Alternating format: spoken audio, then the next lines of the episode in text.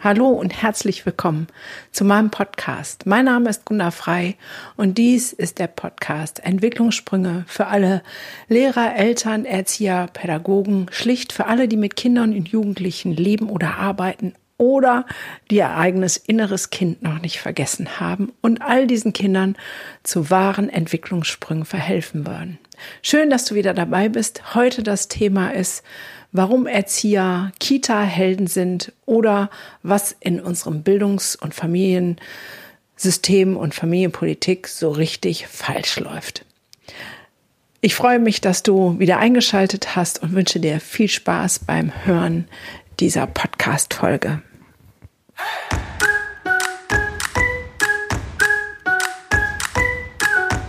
Ist der Kita-Helden-Kongress, wozu ich eingeladen bin, einen kleinen Impulsvortrag zu geben und äh, auch einen Stand zu haben, weil wir ja selber eine Kita-Fortbildung inzwischen anbieten als Inhouse-Schulung.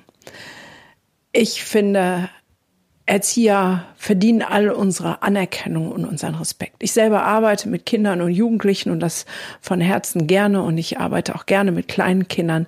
Aber die Vorstellung, 20 bis 30 Kleinstkinder um mich rum zu haben, löst bei mir Panik ähm, aus und denke so, oh Gott, das würde ich nicht überleben und ich ähm, bin voll Ehrfurcht, voller Dankbarkeit vor allen Erziehern, die diesen Job übernehmen und das mit Liebe und Einsatz und Eifer tun.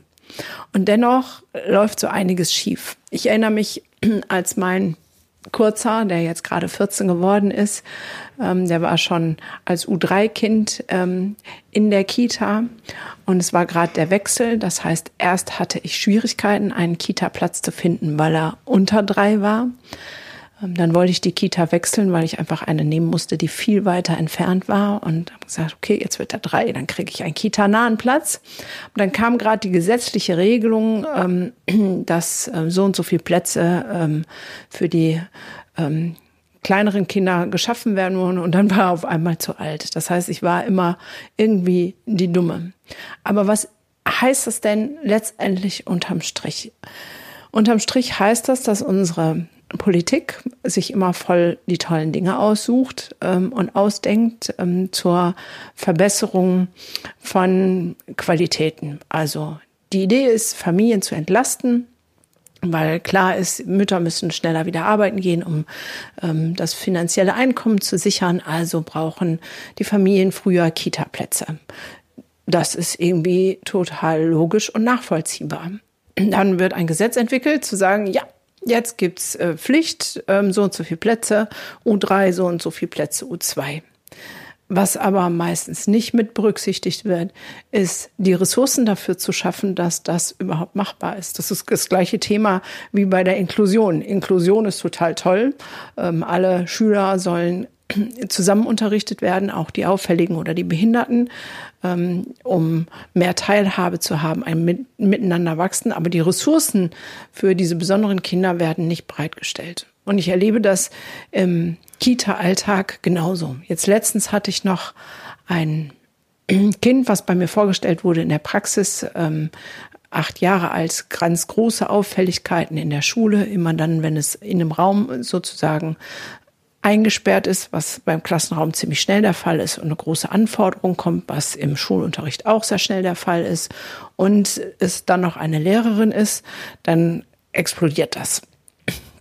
Und ich frage dann immer sehr genau, was vorher so alles war und wie sich das so gestaltet hat. Und es ist auch ein Kind, was sozusagen in Mitleidenschaft gezogen wurde, in der Kita, weil gerade als das in der Kita, dieses Kind in der Kita war, wurde diese Kita auch erweitert auf die U2-Plätze. Es wurde aber nicht mehr Personal bereitgestellt. Es war schon immer ein sehr aktives Kind. Und auf einmal war es den Erziehern nicht mehr möglich, seinen Bedürfnissen entgegenzukommen, weil da so viele kleine Krabbelkinder waren. Also aus der Not geboren wurde dieser Junge in den Hochstuhl gesetzt damit er keinen Unfug machen kann. Und so hat er neun Monate die hauptsächliche Zeit im Hochstuhl sitzend verbracht. Und ähm, damit erklärt sich für mich natürlich auch seine Schwierigkeiten jetzt in der Schule. Was heißt das denn für uns? Ich glaube, wir Eltern, die wir unsere Kinder in die Kitas bringen, dürfen erstmal auch umdenken. Ich habe ähm, junge Mütter bei mir in der Praxis angestellt ähm, als äh, Psychotherapeutin in Ausbildung. Und äh, wenn dann ein Kind ein bisschen krank ist oder ähm, ein, ein Leiden hat und deswegen zu Hause bleiben muss, dann höre ich das Stöhnen dieser Mutter und sagen, ja, aber der ist doch gar nicht ansteckend. Warum muss er jetzt zu Hause bleiben und ich kann nicht arbeiten? Das heißt, wir Eltern erfinden das oft als anstrengend, wenn wir dann unsere Kinder selber betreuen müssen. Aber wechseln wir doch mal kurz die Perspektive. Es geht ja nicht darum, dass dein Kind nicht ansteckend ist, sondern es geht darum, dass ein krankes Kind, was es auch immer hat, ein bisschen mehr an Betreuung braucht, ein bisschen mehr an Liebe, ein bisschen mehr an Nähe, ein bisschen mehr von all dem, was sowieso zu kurz ist an Zeit. Und da sind meistens viel zu wenig Erzieher für eine Gruppe. Und jetzt mal ehrlich, möchtest du wirklich, dass dein Kind betreut wird, wo es einen höheren Bedarf an Zuwendung hat, aber es eigentlich weniger Zeit gibt?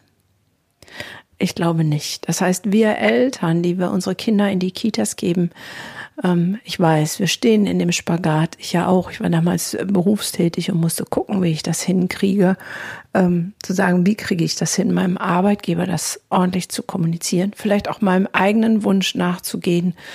Oh, es tut mir so gut, wenn mein Kind in der Kita ist, damit ich meine Zeit für mich habe und dem, was für Erzieher wirklich leistbar ist und was für Kinder unterm Strich auch wirklich gut ist. Und diese Dissonanz auszuhalten und damit den richtigen Umgang zu finden, ist gar nicht leicht, weil letztendlich sind wir auch da wieder von der Politik verlassen und mit auf uns alleine gestellt, diesen Spagat hinzubekommen. Aber ich will hier keine politische Schelte verteilen, sondern ein Bewusstsein schaffen, letztendlich für die Bedürfnisse unserer Kinder und was tut ihnen wirklich gut. Also, dein Kind hat irgendwas, du sagst, es ist nicht ansteckend, eigentlich hat es nichts Gravierendes. Für dich zu Hause ist es kein Problem, das zu handeln. Aber wenn wir jetzt mal die Blickrichtung in die Kita wechseln, hier erreichen so viele Nachrichten von Kitas, die echt unterbesetzt sind, die eigentlich zumachen müssten, aber die Leitung sagt, nee, nee, wir machen trotzdem auf. Also gemäß an dem, was die gesetzlichen Bestimmungen sind, ähm, wärst du erstaunt, wie oft die Kitas, vielleicht auch deine, geschlossen sein müsste, äh, wenn man die gesetzlichen Bestimmungen einhält, was Betreuung und ähm, Sorgfaltspflicht und Aufsichtspflicht angeht. Weil letztendlich können die Erzieher in Teufelsküche kommen, wenn dann, dann das passiert, dass etwas passiert.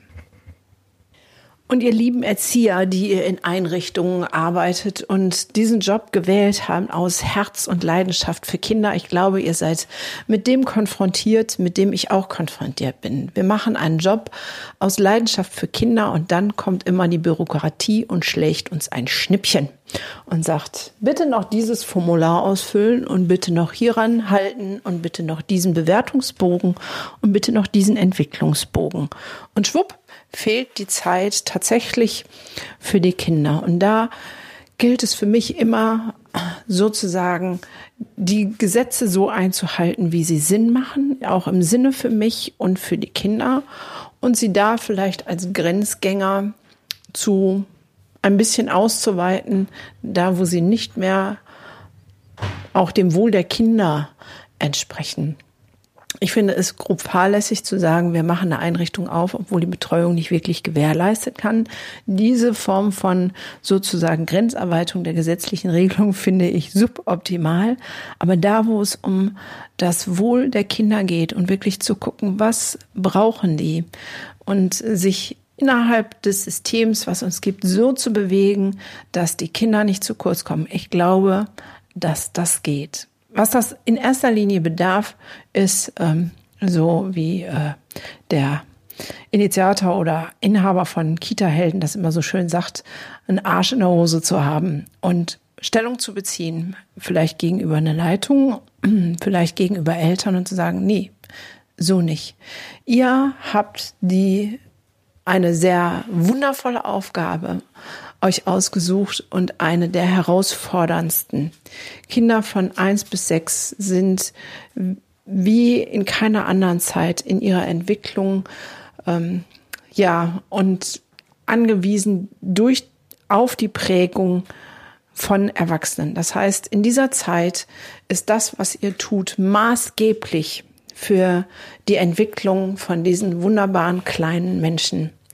Sie lernen dort mit ihren, in dieser Zeit mit ihren Affekten umzugehen. Sie lernen dort zu lachen, zu weinen, wütend zu sein und sich wieder zu beruhigen und von der Traurigkeit wieder in die Freude zu bekommen.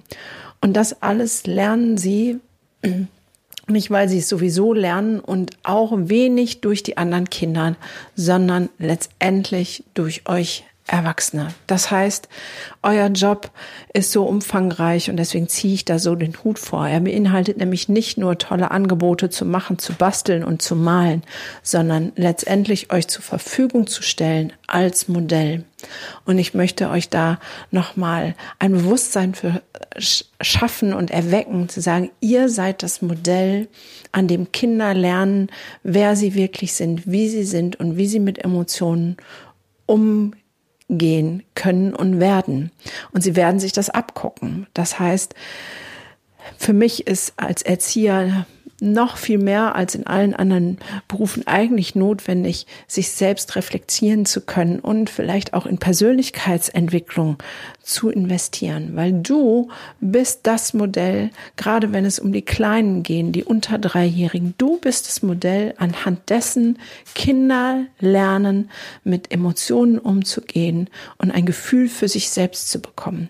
Und da ist nicht so sehr wichtig, also das ist auch wichtig, was du sagst, aber noch viel wichtiger ist, was du tust, in welcher Art und Weise du es tust. Klar, und wichtig ist auch, was du sagst, weil wenn dein, deine Worte eher negativ sind, du kannst nicht, du darfst nicht, bitte lass das, dann wird auch das prägen. Ich habe ähm, von einem wunderbaren Menschen sozusagen so eine Pyramide gelernt und die möchte ich an der Stelle nochmal weitergeben. Stelle eine Pyramide vor, die unterteilt ist in drei Einheiten. Unten steht der Anfänger, in der Mitte ist der Fortgeschrittene und oben ist der Profi. Und das ist sozusagen vergleichbar mit unseren Kindern. Die sind erstmal immer Anfänger in allem, weil alles, was sie machen, machen sie zum ersten Mal. Zum ersten Mal sprechen, zum ersten Mal einen Schritt gehen, zum ersten Mal einen Turm bauen, zum ersten Mal auf die Toilette gehen. So, was machen wir? An vielen Stellen ist das selbstverständlich. Wenn sie den ersten Schritt tun, dann jubeln wir und sagen, ja! Und wenn sie hinfallen, sagen wir, ah, ist nicht schlimm, versuch's gleich nochmal, du schaffst das. Das heißt, in, der Anfänger, in dem Anfängerstatus kommt immer Lob, Lob, Lob, Lob, Lob, Lob, Lob und sonst nichts. Wenn man fortgeschritten kann, ist, dann kann man schon ein bisschen Kritik vertragen. Das heißt, es kommt eine umgekehrte Pyramide auf die ähm, bestehende Pyramide. Das heißt, unten keine Kritik, bei Fortgeschrittenen etwas Kritik, so nach dem Motto, wenn du jetzt noch ähm, den Rücken gerade machst, dann kannst du viel besser laufen, ähm, zum Beispiel. Ähm, wenn du das so und so machst, kannst du dir den, besser den Popo abputzen. Also wenn das Toilettegehen schon klappt, dann kann es etwas Kritik geben. Und der Profi, der kann viel Kritik vertragen. Der kann, ähm, der will sich ja noch weiter verbessern. Der will das Quäntchen, der will es einfach können und wissen. Und äh, der kann viel vertragen. Aber ich weiß, dass durch die Konstellationen in der Gruppe ähm, mit viel zu viel Kindern und zu wenig Betreuern das oft umkippt und wir in unsere Negativfalle fallen und das dann ganz oft, nein, das darfst du nicht und dies nicht und jenes nicht und ähm, sitz still und mach jenes und mach das. Das ist leider für kleine Wesen, die so sehr in der Entwicklung ist, eine Katastrophe. Ich kann es nicht anders sagen. Deswegen ist es auch wirklich viel sinnvoller zu sagen, wenn die Betreuung nicht im guten Sinne für eine gute Entwicklung für Kinder in dem Alter zu gewährleisten ist, aufgrund von Personalmangel, Krankheitsstand oder whatever, ist es im Sinne der Kinder wirklich viel sinnvoller zu sagen, eine Gruppe wird geschlossen und ähm, ein paar Kinder dürfen nicht kommen, weil das, was angerichtet wird an Schaden durch Überforderung und damit negativen Wörtern und viel zu viel Kritik, das ist ein größerer Schaden als der, dass Eltern in der Herausforderung stehen, für ihre Kinder trotz Berufstätigkeit selbst zu sorgen. Es entwickeln sich leider Langzeitschäden, die dann wieder bei mir landen als psychotherapeutischer Bedarf und ich wäre so gern als Psychotherapeutin arbeitslos. Das ist ein Kreislauf. Deswegen, um euretwillen, liebe Erzieher, damit ihr euren Job voll Herz und Leidenschaft ähm, führen könnt, macht euch das bewusst. Ihr seid das Modell. Und wenn ihr aufgrund der Bedingungen, die gerade da sind, das gute Modell, was ihr eigentlich sein wollt, weswegen ihr eigentlich diesen Job erlernt habt und ausführt, nicht gewährleisten könnt, dann bitte ich euch, klar zu sein und den Arsch in der Hose zu haben und Stellung zu beziehen vor Eltern und vor einer Leitung. Wenn ihr Unterstützung braucht, wendet euch an den Andreas Ebenhö von Kita Helden, der da sehr aktiv ist, auch Unterstützung zu geben. Und macht euch bewusst, dass ihr die wundervollste Chance habt, diesen wunderbaren jungen Wesen etwas mitzugeben für ihr Leben an Entwicklung, an Modell, an ähm, ja, Emotionsverarbeitungsstrategien wie sonst keiner. Und ihr lieben Eltern seid herausgefordert, ähm, den Spagat selber ein bisschen mitzumeistern und Verständnis zu haben für Kitas, weil ähm, Erzieher sind nicht dazu da, ähm, euren Job zu machen. Ihr habt euch Kinder ausgesucht und ich weiß, dass es schwierig bin. Ich bin alleinerziehende Mutter. Ich kann ein bis acht Lieder oder mit 50 Strophen davon singen, was es heißt, diesen Spagat tagtäglich hinzukriegen. Und dennoch bleibt es die Verantwortung von Eltern, sich um die Kinder zu kümmern. Es gibt also so unfassbar viel zu tun und eigentlich müsste sich in der Politik was ändern, aber da sich da erstmal nicht so wirklich was abzeichnet zu ändern, machen wir das einfach umgedreht. Wir sozusagen, ich versuche so viel wie möglich zu inspirieren, zu motivieren und zu mobilisieren, aufzustehen und mitzumachen. Und mitmachen heißt erstmal liked den Podcast, verteilt ihn weiter, dass mehr davon mitbekommen, liked gerne und kommentiert meine Posts bei Instagram oder Facebook, damit die Bewegung immer größer wird, die sagt, so nicht, unsere Kinder haben etwas Besseres verdient. Und wenn du selber Impulse brauchst, wie du das für dich anders machen kannst, wo du das ändern kannst als Mutter, als Vater, als Erzieher, als Pädagoge, als Lehrer, whatever, dann sei herzlich willkommen zum Event Bildungsevolution. Sechs großartige Speaker werden inspirieren auf den unterschiedlichen Ebenen. Es geht auch um Kitas.